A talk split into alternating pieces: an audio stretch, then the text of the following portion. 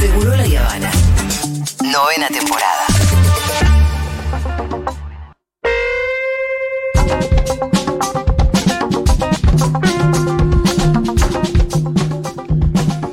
¿Qué tal, Santiago Levin? ¿Cómo le va? Bien, Julia, ¿cómo estás vos? Hola, Pitu. Bien. Hola, Santi.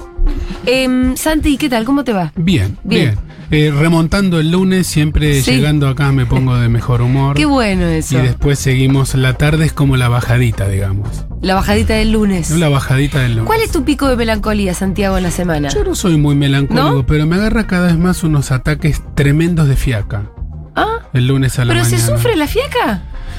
Cuando uno no la puede ejercer, sí. No, claro, claro. eso- Claro. Si es el lunes, sí. si es el domingo, bárbaro. Bárbaro, claro. Si es el lunes, eh, claro. mata, claro. Ay, no, tengo que ir. con una cuesta. pesa de 50 kilos venía arrastrando, ¿no? Cuesta remontar, cuesta Sí. remontar. Este, igual quiero decirle a mis pacientes de los lunes que los Sí. quiero mucho. ¿no? que si te Por están las escuchando. dudas, por las el dudas, lunes a la sí. mañana dice, uy, Levin me odia. El próximo te dice los lunes no. No, mejor hay que tratar de conseguirse un terapeuta que te quiera mucho. Siempre yo digo lo mismo. Este, realmente no hay derecho. ¿Existe eso, Santiago? Todos los terapeutas queremos mucho a nuestros ¿Sí? pacientes. Claro. ¿Tomás si no- cariño? No, no es solamente tomar cariño. Es algo, sí, sí, y además Sí. es algo más sofisticado. Uno de los criterios para no tomar un paciente Sí, es que me te haya caído mal. es que es saber que no lo vas a poder querer. Ah, mira por vos. algún motivo, sí. Sí, porque son relaciones largas, donde Sí. se abren temas importantes, tiene que haber mucho afecto. Es el amor el que cura. Pero escúchame, ¿y cuándo se desarrolla el afecto? ¿Cuál? ¿La cuarta sesión? ¿Quinta? No, no, lleva un tiempo, pero parte del, del entrenamiento técnico del operador, del Sí. profesional, es saber con quién la cosa puede andar y con quién no Pero, anda. y escúchame, si vos estás. eh, Nunca le digo esto a la persona, al candidato, Me imagino. de ninguna manera. Está Pero, ¿qué ahí. pasa si vos en un momento tu paciente te empieza a caer mal? Por el No. motivo que sea, te das cuenta que es una mala persona, o te molestan cosas de su vanidad, o lo que fuera, te cae mal. Puede Eso pasarte y Puede que le pasar, mejor cambie de terapeuta. a que- los, a los veteranos ya no nos pasa ¿Ah, no? mucho eso. Lo que sí puede pasar es que en un vínculo terapéutico pasen cosas, Sí. enojos, ofensas, tormentas, porque es un vínculo más. Sí, Eh, se supone que el que está trabajando, hay uno de los dos que está trabajando y el otro no, el que está trabajando no debería caer en esos pozos de broncas y enojos y ofensas. Sí. Si pasa eso, algo no está funcionando muy bien del lado profesional. Pero el que trabaja de paciente se puede enojar, se enoja, reclama, falta sin acordarse porque, porque se juegan enojos importantes. Sí, claro, es un vínculo humano. Y tiene todos los tipos de calle, de tierra, empedrado, barro, asfaltadito, avenida y pasto para irse al pasto de vez en cuando. Mira, nunca había pensado en términos así de amor o afecto. Es un vínculo de amor, Mm. este, la transferencia que describía Freud tiene que ver también con el amor y está sujeto a todas las vicisitudes y los vaivenes de los vínculos. Uno ni siquiera a las personas que más quiere las soporta todos los días. Claro. Por ejemplo, los hijos, a veces dan ganas de... Bueno, no quiero poner ejemplos, pero este, los hijos y las hijas son un, un buen ejemplo de donde también se juega la ambivalencia. Así que imagínate con un terapeuta. Bueno, hoy vamos a hablar no de estos temas, sino de otro que va a seguramente suscitar especial interés, que es la masturbación. Sí, señor. Esto salió a colación de una de la columna del lunes anterior, que yo estaba muy enferma y no vine, pero la escuché en vivo. La semana pasada... La anunció el lunes pasado, sí. la semana no. pasada Ah. del intercambio surgió el tema de la masturbación. Sí. Algún oyente también lo tiró. Así que manos preparadas, todos y todas. la derecha en general, pero también puede ser la izquierda o pueden ser ambas. Al mismo tiempo, y este, incluso pueden ser terceras y cuartas manos Sí. también de, de otros. Vamos a hablar de masturbación. Eh, voy a hacer un recorrido completamente arbitrario, Sí. no este, sistemático. Primer tema que me viene a la cabeza, la canción ¿Qué será de Chico Huarque? Habla de la masturbación. No, habla del deseo. Ajá. En mi modesta opinión, Sí. hay muchísima divergencia de opiniones. O qué será, qué será que anda suspirando por las aceras. Etcétera, etcétera. Repasen esa letra que es preciosa. Gracias, Diego. Sí. En la fantasía de los infelices. Eh, ¿Qué es? ¿Qué es eso? Que no tiene. eh, lo que no tiene es remedio, no tiene. Este, la letra lo dice muy claramente. Lo sentimos todos irremediablemente. Eh, no tiene juicio, dice al final. Lo que no tiene juicio. Bueno, el deseo no tiene juicio. Esto que nos. eh, bueno, esa es justo Omar Portuondo, que se metió Ajá. ahí cantando "Oh, ¿Qué será? ¿Qué será? Cantante cubana que aún vive y yo quiero muchísimo. Eh, el deseo, el deseo hacia otros y otras, el deseo por uno mismo, lo que constituye la sexualidad humana. Esto por un lado, ¿qué será? ¿Qué es eso que nos empuja, que nos empuja a la pasión, al deseo, a la calentura, al metejón, a soñar con otras este, y con otros, a buscar modos de encontrarse y de ejercer las infinitas formas de la sexualidad que no son solamente el coito mete saca, mete saca, sino que tiene todo un arco eh, imposible de definir y de clasificar. ¿Qué es la satisfacción sexual, el orgasmo, el misterio del orgasmo femenino? ¿Es tan misterioso el orgasmo femenino? ¿El masculino? ¿Por qué ha pesado durante buena parte de la historia de la humanidad un tabú sobre la masturbación? Eso que no se puede hacer, que a nuestros abuelos y bisabuelos les ataban las manos, ni se hablaba de la masturbación femenina. ¿Por qué hay pueblos que eh, eh, todavía se sigue haciendo en algunos rincones este, oscuros de África, eh, recurren a la eh, amputación del clítoris? Ay, qué espanto. Eh, y, y no hay que irse tan lejos, Santiago. La verdad que, por ejemplo, en mi propia experiencia, yo me crié eh, católica y mis primeras pajillas fueron de lo más culposas. Yo ¿Por me hacía una paja y le pedía perdón a Jesucito después y después me hacía otra y le volvía a pedir perdón. Bueno, lo bueno que tiene la religión católica es que siempre alguien te perdona. Otras religiones Sí, pero no, no, te no lo podía hablar con tanto. nadie, no, no era ni capaz de, que se supone que en la confesión vos tenías que contarlo, no era ni capaz de decírselo con esas palabras a- Bueno, al u- cura. uno de los pensadores más importantes que tiene eh, la historia occidental moderna es Sigmund Freud. Y en el primer Freud, en la masturbación era la causa de lo que en esa época se llamaba neurastenia. Es decir, astenia, lo que hoy decimos me da paja. Astenia, justo esa palabra, eh, falta de ganas, eh, estar un poco sin fuerzas para hacer las cosas, era la neurastenia, mm, según la ciencia del momento, ocasionada por la pérdida de energía, este, por la masturbación, la pérdida de semen. Hay religiones para las cuales la pérdida de semen es incluso eh, negativa y se recomienda aprender técnicas masculinas Sí. con músculos perineales para poder eyacular, sin- eh, tener un orgasmo sin eyacular. Eh, la religión católica se ha dedicado a perseguir la masturbación, a amenazar con ir al infierno, con que crecen pelos en la mano. Sí, es pecado, La medicina también es un pecado, es un pecado. es un pecado. Es algo que está mal. Ahora, eh, es interesante detenernos un cachito ahí y pensar cómo puede ser que una de las cosas que más nos gusta hacer a los seres humanos Sí. esté mal para ciertos poderes instituidos. Ahí es donde yo empecé a sospechar de la religión. Ajá, es un excelente lugar para hacerlo, Julia. Sí, totalmente, dije, pero ¿cómo puede ser que esta religión tenga tantos problemas con el sexo? Si es para reproducción, no. Si es heterosexual, no. Bueno, Eh, claro. Si es de gente joven, no. Ahora, los pero viejos... toda una cantidad de normas que no tienen nada que ver con la realidad. Absolutamente. Eh, y ahí fue que dije, no, esta parte no me gusta. hay consultas, digamos, como, como pesa un estigma sobre la masturbación, ¿no? Y el que Sí. no quiere hacer cosas se le dice pajero. eh, o tengo una paja tremenda, no, no quiero hacer nada, tengo una paja tremenda. Siempre le terminamos encontrando un, eh, un costado negativo, más en broma, menos en broma. Hay gente que le ha pasado muy mal y que ha tenido vidas muy inhibidas sexualmente por la intervención de este tipo de normativas Claro. en la educación eh, no religiosa y en la educación religiosa. Sí. Pero volvemos a Chico Huarque, o qué será, qué será, qué cosa con el deseo que sigue empujando y empujando y soñamos a la noche y nos calentamos y buscamos todos y todas las maneras de hacerlo. Siempre hay un bidet, siempre hay una mano y siempre hay una fantasía, un ratón en la cabeza para poder seguir ejercitando una de las actividades más antiguas, más placenteras, más relajantes y más inspiradoras que tenemos los seres humanos, que es la masturbación. Em, me imagino que mm, o sea, no se me vienen preguntas a la cabeza porque creo que no hay ninguna discusión sobre eso, ¿no?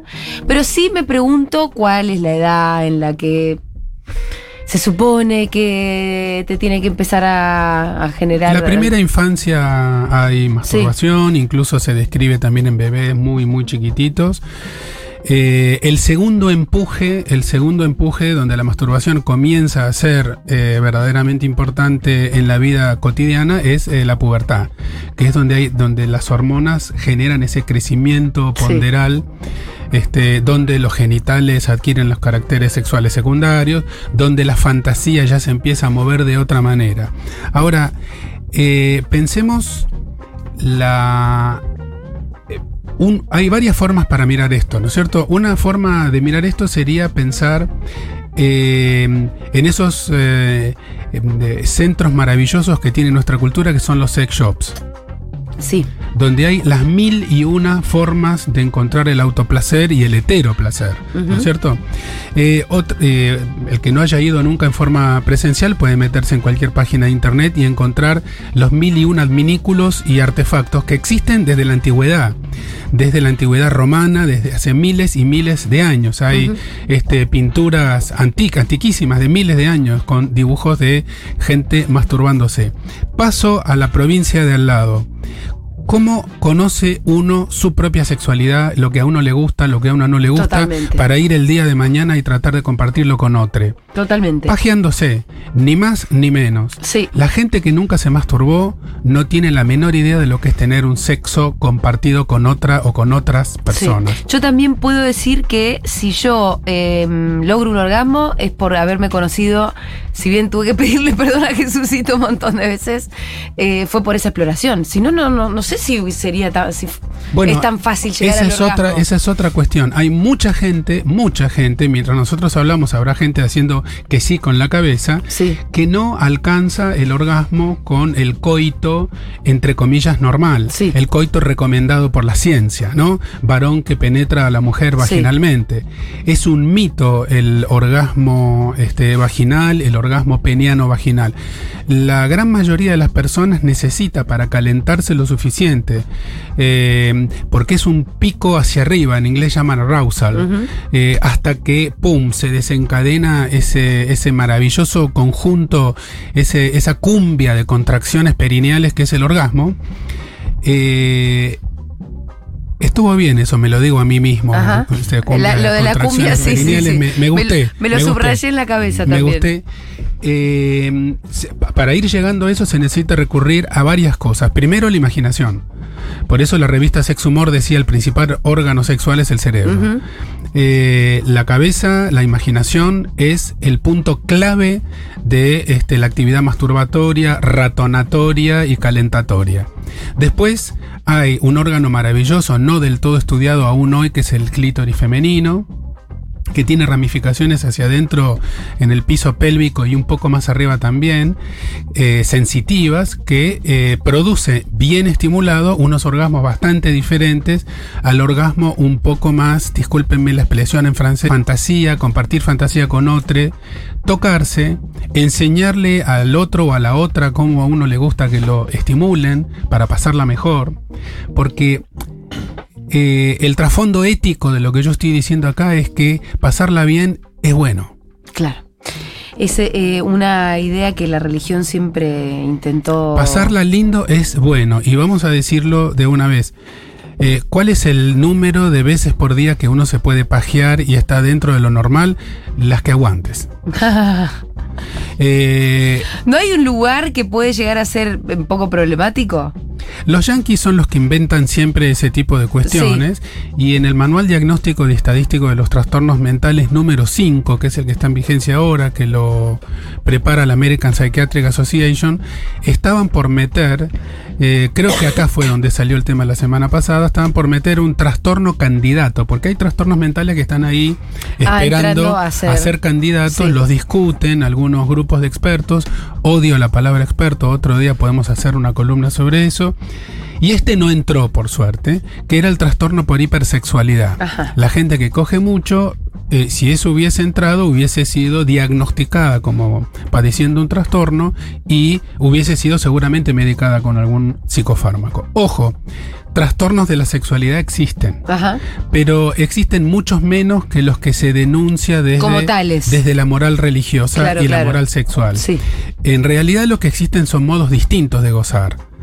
Las parejas tienen que tener sexo en la posición del misionero y la mujer llegar al orgasmo en siete minutos sin tocarse y el hombre acabar adentro y procrear.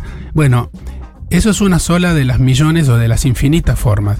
¿Cuáles son formas sanas de gozar sexualmente? Las que diviertan a todas las partes Con involucradas. consentimiento. Sin joder a los demás. Como diría Alejandra Rampola. Con consentimiento y siempre bajo el amparo del artículo 19 de la Constitución Nacional, que dice, doctora, las acciones privadas de los Sí. hombres y agregaríamos de las mujeres, que en ningún modo ofendan a terceros. No es legal masturbarse en público, Claro, pero, pero yo te preguntaba, por ejemplo, en privado sí. Si vos tuvieras un paciente, así como existen los, los pacientes con TOC, que eh, antes de salir se tiene que mirar al espejo tres veces, tocar la pared en el costadito durante... Si existe un trastorno o capaz alguien que ya le empieza a pasar mal porque no puede parar de pajearse y tiene que hacer otras cosas, por ejemplo. Eh, es po- es- eso existe, Pero entraría en... eso sería un problema, Sí. eso existe. Pero el, eh, es muy poco frecuente y sería meterse en una callecita muy finita Sí, sí, sí, sí. colateral. Porque lo mismo se habló de eh, el orgasmo femenino como un problema, la mujer no tiene que gozar, o la mujer que no goza antes se llamaba frígida. Uno de los términos que más dolor ha causado en Occidente y que es no solo machirulo, es de un machismo autoritario inadmisible Es re común ese se sigue diagnóstico. utilizando. Sí. no, ya no es un diagnóstico científico. La década del 70, la homosexualidad era un trastorno mental. Entonces, si, si nosotros tenemos que ver cómo ha ido evolucionando el concepto de trastorno relacionado a la sexualidad, lo que hoy tendríamos que decir es. No existe una forma sana y una forma enferma de pasarla bien. La que a vos te vaya es la que corresponde. Trata de encontrar una pareja con la que se pueda compartir Sí. o disfrutarla solo o sola. y eso está bien. Volviendo al término de las frígidas. Las mujeres que no pueden gozar con de su sexualidad y quisieran, ¿no? Porque el otro día justo hablabas de asexuales, con gente a la que no le interesa, no le interesa, listo, punto. Si alguna quisiera y no conoce el orgasmo, no, no puede llegar. Existen las inhibiciones psicológicas, sí. también existen algunos trastornos orgánicos en mujeres y en varones. Existe en el varón la impotencia sexual, que es querer y no poder. Existe la eyaculación precoz, con bastante frecuencia en este caso, eh, eh, que tiene que ver también con mandatos. El varón también es víctima del patriarcado y tiene que tener eh, un pene enorme, aguantar una hora y media y hacer a su chica como muestran las películas porno. Después cuando se encuentra en una situación sexual real no entiende por qué no está pasando eso que pasaba en el portal porno. Y a la mujer le pasa una cosa parecida. Hay una sexualidad femenina, pero opuesta. Hay una sexualidad femenina asociada a la pasividad, en donde eh, cuesta mucho en algunos sectores sociales a la mujer ejercer una sexualidad activa. Eh, tomar las riendas del asunto, la iniciativa, buscar posiciones en donde la que se mueve sea la mujer, donde la estimulación para ella sea la mejor posible, etcétera. Eh, antes de hablar de inhibiciones o de trastornos en la esfera sexual, es importante hacer una buena semiología, es escuchar un poco, porque a veces el problema son los malos entendidos culturales, no cosas que funcionan mal en el cuerpo o en la mente. Claro, total. Eh, tenemos varios mensajitos. Tengo 41, me masturbo todos los días, dos o tres veces por día. Amo, dice este. Muy bien. Buenísimo, me Te parece felicitamos. Mart. Eh, Nicolás dice, la masturbación me ha hecho sentir mucho mejor que encuentros sexuales reales y con una sensación de plenitud re linda. Bueno, bien, por ti. Bien, bien para vos. Algún día te, va- te puede llegar a, a- a pasar alguna sorpresa. Eh, prepárate para la sorpresa. Eso, eso es otra cosa que habría que decir. Eh, hay que ser un poquito conservador, pero también hay que estar abierto a la innovación. Eh, capaz es buenísimo hacerse la paja, pero capaz conoces un vecine Mm. que te invita a, a alguna otra clase de tramoya y te termina gustando. ¿La eyaculación precoz tiene que ver con la masturbación culposa? ¿O que lo retaron de chico? No, Pregunta la eyaculación precoz obedece a muchas causas muy distintas, pero podemos decir muy en general que sí tiene que ver con inseguridades muy profundas del varón. Ah, sí. Y que se pueden tratar en una psicoterapia y también hoy existen algunos fármacos ¿no? que ayudan un montón a retrasar la eyaculación, pero que, bueno, no alcanza nunca con una sola medicación, hay que charlar un poco. Acá una se ve que entendió mal porque si no entiendo lo de que no existe el orgasmo vaginal. Nadie Sí existe el orgasmo vaginal. eh, lo que yo No, lo que vos dijiste era que era más pedorro el orgasmo de, de- de la eyaculación. claro, el, Sino el que el masculino. vaginal era mucho más El completo. El masculino, no, la mujer tiene estas dos clases de orgasmo, el, el vaginal y el clitoridiano, y en general, culturalmente, al- de la mujer se espera tener orgasmos vaginales sin estimulación del clítoris. Incluso muchas chicas piden permiso en la relación sexual para tocarse. Ajá. Le piden permiso a su compañero varón. ¿Me puedo tocar? ¿Te parece bien? Con un temor de friquearlos. De decir, este se va a asustar si yo me empiezo a tocar. Eh, mi pareja eyacula precozmente. Como ya lo tiene resumido, siempre hay mucho sexo oral para mí, para que pueda tener un orgasmo. Para mí es bárbaro, jajaja. Bueno, no hay mal que por bien no venga, decía mi abuela. Yo me empecé a masturbar de chica, decía Yelen. No recuerdo cómo, pero sé que a los 7, 8 ya me masturbaba y siempre lo viví con culpa, sobre todo por Jesucito. Ese mismo sádico que me tocó a mí. Ese señor que se murió y resucitó este fin de semana hizo, hizo algunas cosas buenas, hay que reconocerle, pero sus seguidores, sobre todo sus seguidores, Sí. hicieron desastres.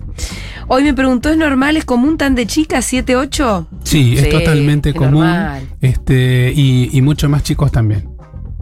Sofía dice muchos años pensando que era frígida y en realidad era que ni yo ni el otro me estimulaba como necesitaba. Eso es exactamente lo que quisimos decir hace un ratito. No existe la frigidez. Frígido quiere decir frío, ¿no? Es como si este, esa mujer hubiese venido mal de fábrica, fría, no preparada para el placer.